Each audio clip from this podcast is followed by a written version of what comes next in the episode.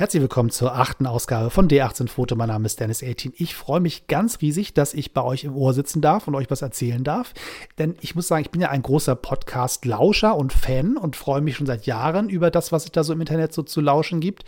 Und habe festgestellt, dass ich natürlich auch die ganzen YouTube-Sachen gerne gucke und so, aber ein Podcast ist für mich irgendwie noch eine andere Geschichte. Ich finde das unglaublich interessant, was für eine Nähe ähm, man sozusagen aufbaut zu den Leuten, die man so hört. Weil man sieht sie nicht, man hat sie im Knopf im Ohr meistens und geht spazieren, nimmt sie mit auf den Weg von A nach B, versinkt in Gedanken und hat diese Stimme im Ohr und lauscht. Und das finde ich ist eine sehr, sehr schöne Nähe, die es da gibt, die es im Internet sonst häufig nicht gibt. Weil meistens ist ja alles irgendwie schnell und man sieht ein hübsches Bild, man sieht einen, einen schnellen äh, Film bei YouTube, der dauert zehn Minuten, da ist der vorbei, wenn er lang war. Und dann klickt man zum nächsten. Ich finde, so ein Podcast hat eine andere Ruhe, hat eine andere Nähe durch diesen Audiokanal und diese Abgeschottetheit. Das ist schon sehr toll, das, was da so möglich ist und wie man das erlebt und wie ich das erlebt habe in der Vergangenheit. Und ich freue mich, dass ihr mich eingeladen habt, mich in euer Ohr zu setzen, um mit euch zu sprechen. So viel der einleitenden Worte. Worum es heute eigentlich gehen soll, ist natürlich wieder das Thema Fotografie im weitesten Sinne und im Speziellen. Und ähm, lass mich das Thema mal umreißen, um das es heute gehen soll, mit einem Kinderreim aus meiner Kindheit. Ich weiß nicht, ob ihr den auch kennt. Nachmache X und kann noch nix. Dieser Satz wurde auf so manchem Spielplatz in meiner frühen Phase ja, ähm, häufiger mal gesagt und der ist irgendwie hängen geblieben. Manche Sätze verschwinden aus dem Gedächtnis, aus der Kindheit und dieser Satz ist irgendwie da und er kommt mir ganz häufig in den Sinn, wenn ich ähm, gewisse Sachen im Netz mir anschaue, habe ich ganz häufig das Gefühl, naja, Nachmache X und kann noch nichts oder kann schon ein bisschen was oder ist ganz gut, aber es ist trotzdem ein Nachmacher. Und das dieses Nachmacher-Ding, finde ich, ist ein Thema, über das es sich zu reden lohnt. Denn ich bin da sehr, sehr gespalten in meiner Bewertung. Das eine ist, ich ärgere mich ganz, ganz doll, ganz oft über Leute, die Sachen nachmachen. Und gleichzeitig gibt es wieder Momente, da sehe ich Leute, die was nachmachen und darüber freue ich mich. Und das ist, ähm, dachte ich, das ist ein Gedanke, den sollte man vielleicht mal ausbreiten und vielleicht mal drüber nachdenken. Und ich bin gespannt auch, ähm, was ihr davon haltet. Also ich sag mal, als erstes der einfachere Teil ist, glaube ich, der zu sagen, ich finde es doof, wenn jemand was nachmacht. So, ähm, das ist relativ einfach. Oder wenn jemand was von mir kopiert, was ich gemacht habe, und dann macht das jemand einfach nach, dann bin ich erstmal sauer. So, das ist, glaube ich, ein ganz normaler Reflex, weil ich mal denke, hallo, ich habe mir viel Mühe gegeben, ich fange an, mir hier Equipment zu kaufen und ich, und ich mache mir Gedanken und ich schreibe ein Konzept und ich filme etwas, ich fotografiere etwas und ich mache und tue und schneide und habe dann nach vielen Stunden Arbeit ein Produkt fertig und jemand anders sagt, oh klasse, das finde ich ja super, das mache ich jetzt auch, zack, fertig, kopiert und dann mit der halben Arbeit den gleichen Erfolg oder vielleicht sogar noch mal mehr Erfolg manchmal. Ähm, so, darüber kann ich mich richtig ärgern.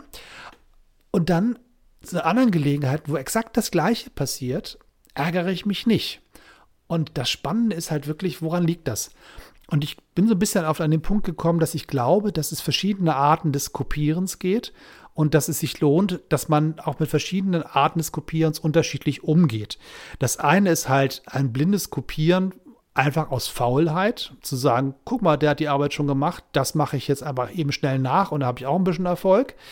Das finde ich ätzend. Das nervt mich und das finde ich auch ein bisschen peinlich, wenn ich sagen, das sagen darf. Aber andere Leute kopieren etwas und machen das quasi als eine Art Hommage.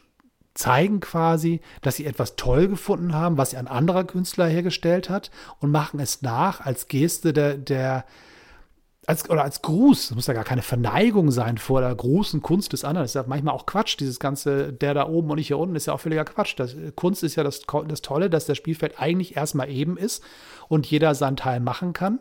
Aber vielleicht nennen wir es mal als Gruß, als, als wertschätzenden Gruß an den anderen, der schon was gemacht hat. Nach dem Motto, ich habe gesehen, du machst da solche Sachen, ich wollte das auch mal ausprobieren. Schönen Dank für die Idee, schönen Gruß äh, von hier drüben. Finde ich toll. Das finde ich richtig geil, weil das auch eine gewisse Kommunikation auslöst. Man, man, man bezieht sich aufeinander. Und Kunst, finde ich, wird erst dann richtig spannend, zumindest aus meiner Sicht, wenn Dinge miteinander in Verbindung geraten. Wenn Leute Sachen angucken, wenn sie das für sich aufnehmen, etwas Eigenes damit machen, sich aufeinander beziehen, sich gegenseitig zitieren, ähm, sich vielleicht über die anderen auch mal. Ähm, Gedanken machen, die ein bisschen mehr sind als nur, oh, ist hübsch. So, das finde ich sehr, sehr spannend. Da muss ich sagen, da kann ich sagen, Haken hinter, da kann ich absolut mich freuen, wenn jemand was kopiert. Das finde ich in Ordnung. Oder wenn jemand sagt, naja, ich glaube, ich muss erstmal lernen, was der oder die da macht und dann kann ich was Eigenes machen. Aber bevor ich was Eigenes machen kann, muss ich erstmal rauskriegen, wie die das machen. Also ich habe das häufig genug selber gemacht, dass ich gesehen habe, ein, ein, tolles Foto zum Beispiel und gesagt habe, wie um alles in der Welt haben die das hingekriegt? Was hat der Fotograf, die Fotografin da angestellt, damit das Bild genauso aussieht? Was für eine Kamera wurde benutzt? Was für ein Film wurde benutzt? Ähm, was war sozusagen, äh, was für ein Objektiv und wie war die Einstellung? Gab es da sozusagen was Besonderes, was die gemacht haben mit der Blende oder der Verschlusszeit und das versuchen für sich zu analysieren und das nachzumachen und es auszuprobieren und rauszukriegen über das Nachmachen, ähm, wie das Handwerkszeug ist, um das dann selber auszuprobieren und in seinen eigenen Werkzeugkoffer zu übernehmen. Das finde ich einen super Weg, weil das ist auch der normale Lernweg. Also in der Schule lernt man, ähm, indem man sich von Vorbildern was abguckt. Kinder lernen von ihren äh, Freunden auf dem Spielplatz. Die gucken sich an, wie macht der das, wie macht die das und dann probieren die das selber einfach aus und dann können die das irgendwann und dann kommt der nächste und sagt, oh guck mal, der hat das auch gemacht und dann gibt es so ein Kettenlernen quasi. Das finde ich absolut super und auch absolut förderungswert. Und ich, ich finde es auch schön, wenn Leute es tun, wenn sie sozusagen dieses, das Bedürfnis des Lernens in sich verspüren und sagen, ich will das rauskriegen und sind dann auch hartnäckig oder fragen nach. Das finde ich absolut großartig, weil das ähm, wer aufhört zu lernen, bleibt stehen. Und das ist eher so ein bisschen traurig dann, wenn jemand sagt, okay, ich kann jetzt alles, jetzt war es jetzt, jetzt ist Schluss, jetzt lerne ich nichts mehr Neues. Das ist immer so der Moment, wo ich denke, okay, dann ist jetzt aber auch ganz, ganz kurz vor Feierabend bei dir. Solange man weiter lernt, bleibt man am Leben und entwickelt sich weiter. Und deswegen bin ich für alle lernmotivierten Imitationen, wenn man das ein bisschen kompliziert ausdrücken möchte, absolut zu haben. Das finde ich absolut in Ordnung. Abgesehen davon, dass ich selber absolut äh, schuldig bin, genau das auch getan zu haben, und zwar hunderttausend Mal in meinem Leben schon. Da bin ich wirklich nicht von frei.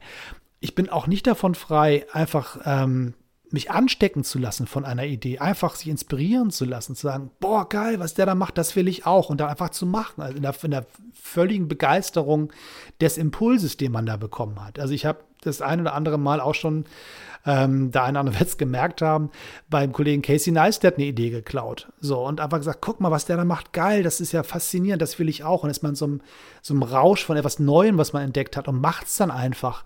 Und die Frage ist halt, bleibe ich halt da stehen und sage ich, okay, das ist jetzt, ich habe das verstanden, ich habe kapiert, wie das Erfolgsmodell da ist und das mache ich jetzt einfach auch. Oder sagt man, okay, ich habe es verstanden und jetzt mache ich was eigenes. Nimmt man das quasi als Etappe oder nimmt man es als Ziel? Wenn man es als Etappe nimmt, dann bin ich absolut dafür. Wenn man es als Ziel nimmt, muss ich sagen, bin ich absolut dagegen. Da habe ich ähm, auch wenig Relativierung in meinem Kopf, die da die ich da anbieten kann. So, ist, da bin ich sehr in der Schwarz-Weiß-Bewertung. Ähm, ich meine, letztendlich, es ist halt immer die Frage, wo geht die Reise hin? Und wenn ich sage, ich möchte gerne mich, mich wappnen für die nächsten Aufgaben oder ich möchte Ideen sammeln, ich möchte remixen. Das ist quasi eine der klassischen Geschichten, ähm, wo ich mich selber ertappe, wo bei mir so ein Meinungswechsel entstanden ist. Früher fand ich Remixen eine absolute Frechheit, ähm, fand ich gruselig und fand es peinlich und faul zu sagen, da hat jemand anders die Arbeit gemacht und du mischst das nur neu zusammen und hast dann sehr verdienst dann selber Geld damit. Das fand ich ganz schlimm. Und inzwischen bin ich an den Punkt angekommen, wo ich verstehe, was da passiert und wie die Bausteine, die man aufsammelt in, in einem Remix, neu zusammengesetzt werden und was Neues, Spannendes entstehen kann. Damit meine ich nicht so nach dem Motto, wie man es früher gemacht hat, man hat irgendeinen so Song genommen, einfach einen Beat runtergelegt und sagt, klasse, das ist jetzt der Dance-Mix. Das meine ich damit nicht. Das fand ich äh, eher so eine Frage von, welche Plattenfirma hat den Künstler nicht gefragt, was man damit machen kann oder wie sahen die Verträge dieser armen Künstler aus, dass Plattenfirmen das einfach so machen durften. Aber wenn ich mir angucke, wie Leute Bausteine sammeln und ganz, ganz genau überlegen, was mache ich damit? und die ganz genau neu einsetzen und die quasi als Farbpalette benutzen, das finde ich hochgradig spannend. Und ähm, wie gesagt, das kann auch in der Fotografie so sein. Wenn jemand sagt, das Element, was der da hat, das will ich haben, aber ich brauche auch noch ein Element vom anderen Kollegen und das mische ich zusammen und da kommt mein eigenes Foto bei raus. Das ist dann sozusagen der Idealzustand, so wie ich ihn beschreiben würde. Das heißt, vielleicht in der Kürze ähm, des, der, nochmal eine kurze Zusammenfassung. Erstens, wenn ihr was klauen wollt, ähm, dann überlegt euch warum. Seid ihr faul? Dann hört auf damit. Seid ihr inspiriert oder habt ihr Lust, was damit zu machen und sich euch weiterzuentwickeln? Oder ist es einfach ein netter Gruß an einen Kollegen? Klasse, machen, genießen, toll finden und sich austauschen. Ähm, vielleicht kann man das in diesen beiden Polen beschreiben. Die Frage ist sozusagen ein bisschen, die ich am Ende noch haben möchte, ist, ähm, besprechen möchte, ist die Frage des Bezugs zum anderen Künstler, die sich, sich äh, quasi die Copyright-Gedanken zu machen, zu sagen, okay, den anderen zu zitieren und zu sagen, okay, ich habe hier was gemacht, das ist so wie das, was der gemacht hat. Und deswegen benenne ich den oder die auch und sage, guck mal, diese Idee habe ich jetzt geklaut, also dieses Landschaftsbild, was ich fotografiert habe. Ich habe mal versucht, so zu, so zu fotografieren wie Ansel Adams. Ich habe das bei dem gesehen und fand das faszinierend, mit was für einer Detailhaftigkeit, der die, die Grautöne einer Landschaft ausarbeitet, damit man ganz viele Details entdeckt, die man sonst normalerweise wahrscheinlich gar nicht sehen würde, gäbe es nicht diese Feinheit der, der Kontrastabstufungen. Wenn ich das entdeckt habe und sage, ach guck mal, das fand ich spannend, das will ich auch machen und beziehe mich dann auf, auf Ansel Adams und beschreibe, warum ich das gemacht habe, dann finde ich das absolut einen fairen Umgang miteinander. Aber zu sagen, ich habe hier was eigenes und vielleicht merkt es ja keiner, dass ich es geklaut habe, da muss ich sagen, da bin ich dann sehr dagegen. Also Quellenangaben, finde ich, gehören dazu. Es gehört ein Gruß dazu, es gehört eine, eine gewisse Demut dazu. Wir stehen alle auf den Schultern von Giganten, wie das im Englischen so schön heißt, ähm, von Leuten, die vor uns etwas gemacht haben, die vor uns etwas entwickelt haben, von denen wir lernen. Und wir sind auch nur ein, Teil einer Kette. Also der eine oder andere wird ähm, ganz überrascht sein, dass Guns N' Roses nicht Knock on Heaven's Door geschrieben hat, sondern dass das von Bob Dylan war, das Ding. Oder dass Elvis Presley viele Songs gar nicht als erster auf den Markt gebracht hat, sondern dass das Songs waren, die von schwarzen Künstlern schon ver äh, veröffentlicht wurden und die keiner kaufen wollte, weil damals das, das Schwarz-Weiß-Amerika noch nicht vernünftig gemischt war und der Rassenhass noch sehr, sehr stark ähm, ausgeprägt war, noch viel, viel stärker, als er häufig heutzutage leider immer noch auftritt, dass schwarze Künstler keine Chance hatten. Und dann brauchte man einen Weißen, der diese Musik übernahm und damit ein weißes Publikum die Musik kaufte. Das wissen viele Leute gar nicht oder haben es gar nicht so bewusst wahrgenommen. Und das ist natürlich dann wieder ein Moment, wo ich sage, oha, hier wird es aber wieder ganz schwierig. Klar, ich bin auch ein großer Elvis-Fan und der hat auch viele Sachen gemacht, die sehr eigen waren, weil er sozusagen, wenn man sozusagen ein Element sich anschaut und sagt, der Elvis hat ja nur von den anonymen schwarzen Künstlern die Musik genommen und hat sie selber auf den Markt gebracht und war dann erfolgreich. Das ist der Teil, wo ich sage, Achtung, das geht eigentlich gar nicht. Und das eigentlich nehmen wir mal raus, das geht gar nicht. Aber Elvis hat danach oder auf der Strecke etwas Eigenes entwickelt, eine eigene Handschrift, eine eigene Künstleridentität, basierend auf dem Punkt, wo er herkam. Wahrscheinlich einfach eine Entscheidung auch von der, der Plattenindustrie. Wir brauchen jetzt einen Weißen für das Publikum, der diese Musik macht. Aber dann irgendwann ging der Schalter um und dann war der nächste Schritt geschafft und dann wurde die Persönlichkeit Elvis Presley herausgearbeitet und der Künstler Elvis Presley und der, dann war es sozusagen die nächste Stufe geschafft und dann bin ich wieder sehr dabei.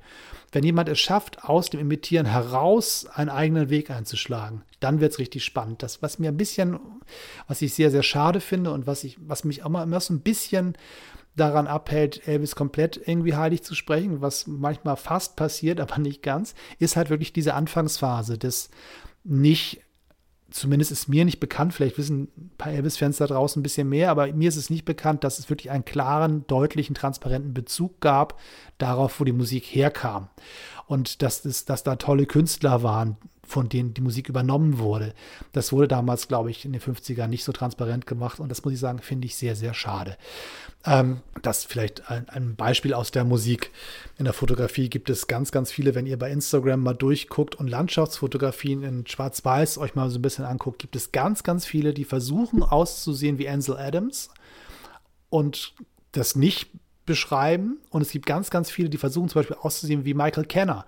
Ganz andere Art von Landschaftsfotografie, wesentlich stärkere Kontrastabstände, viel, viel weißer, viel schwarzer, viel weniger dazwischen, viel weniger kleine Elemente, eher, ein, eher minimalistische Landschaftsfotografien.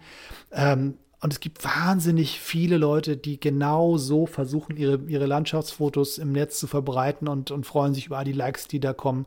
Und ich denke immer, nehmt die Likes mit, aber sagt, wo ihr die Idee her habt. Dann ist doch alles in Ordnung. Oder versucht rauszukriegen, was der nächste Schritt ist, wo die Reise hingeht und seid nicht zufrieden mit der Imitation. Das ist vielleicht auch nochmal so ein, so ein Satz fürs Ende. Heute war es ein bisschen unsortierter als sonst, habe ich das Gefühl. Also ich habe jetzt, habe jetzt schon so sieben, acht, neun, zehn verschiedene Versuche gestartet, diese Folge aufzunehmen, weil meine Gedanken sich zu dem Thema doch immer wieder so ein bisschen beim Sprechen neu sortieren. Das ist ganz spannend, auch hier so für mich so als, als äh, Neupodcaster das zu erleben, wie sich Gedanken auch neu formieren beim Sprechen. Das ist ein interessanter Prozess. Aber ich hoffe, ich habe euch ein bisschen erklärt, wie meine Meinung zum Thema Imitation ist und und nachmachen und äh, nichts können, also Nachmacher X und kann noch nichts vielleicht ähm, ist das auch nur ein Anstups oder ein Beitrag zum, zu der Diskussion. Die ist sicherlich nicht abgeschlossen an dieser Stelle, aber ich wollte auf alle Fälle mich mal einmischen zu dem Thema und mal meinen Senf dazugeben. Dafür ist so ein Podcast ja auch mal da. Ich hoffe, euch hat es gefallen. Wenn ihr so nett seid, klickt doch mal auf den Abonnier-Button von diesem Kanal und äh, wenn ihr einen Kommentar und eine Bewertung hinterlasst, dann macht ihr sozusagen anderen Leuten das leichter, diesen Podcast auch zu finden. Das ist so ein bisschen, gerade für die iTunes-Freunde, ist das ein bisschen äh, so der goldene Schlüssel, wie mehr Menschen Podcasts entdecken wenn iTunes merkt, aha, da gibt es Bewertungen, dann rutscht das im Ranking irgendwie nach vorne und äh, ein lustiger Algorithmus zeigt dann anderen Leuten, guck dir das doch mal an, beziehungsweise hör dir das mal an. Das äh, wäre eine große Hilfe, wenn ihr ein bisschen mithelfen wollt, dass dieser Podcast ein bisschen bekannter wird. Da wäre ich euch sehr dankbar. Sonst findet ihr mich einfach auf meiner Homepage www.d18-foto.com. Surft mal vorbei auf meiner YouTube-Seite, auch D18-Foto da eintippen, da findet ihr mich. Und wenn ihr da mal ein bisschen rumstöbert und feststellt, das ist ja irgendwie ganz interessant, was der Knabe da macht, da würde ich mich auch da bei ein paar Likes Likes, Kommentare und vor allen Dingen einen Abonnierklick sehr, sehr freuen. So, bis zum nächsten Mal. Tschüss und ähm, weiterknipsen.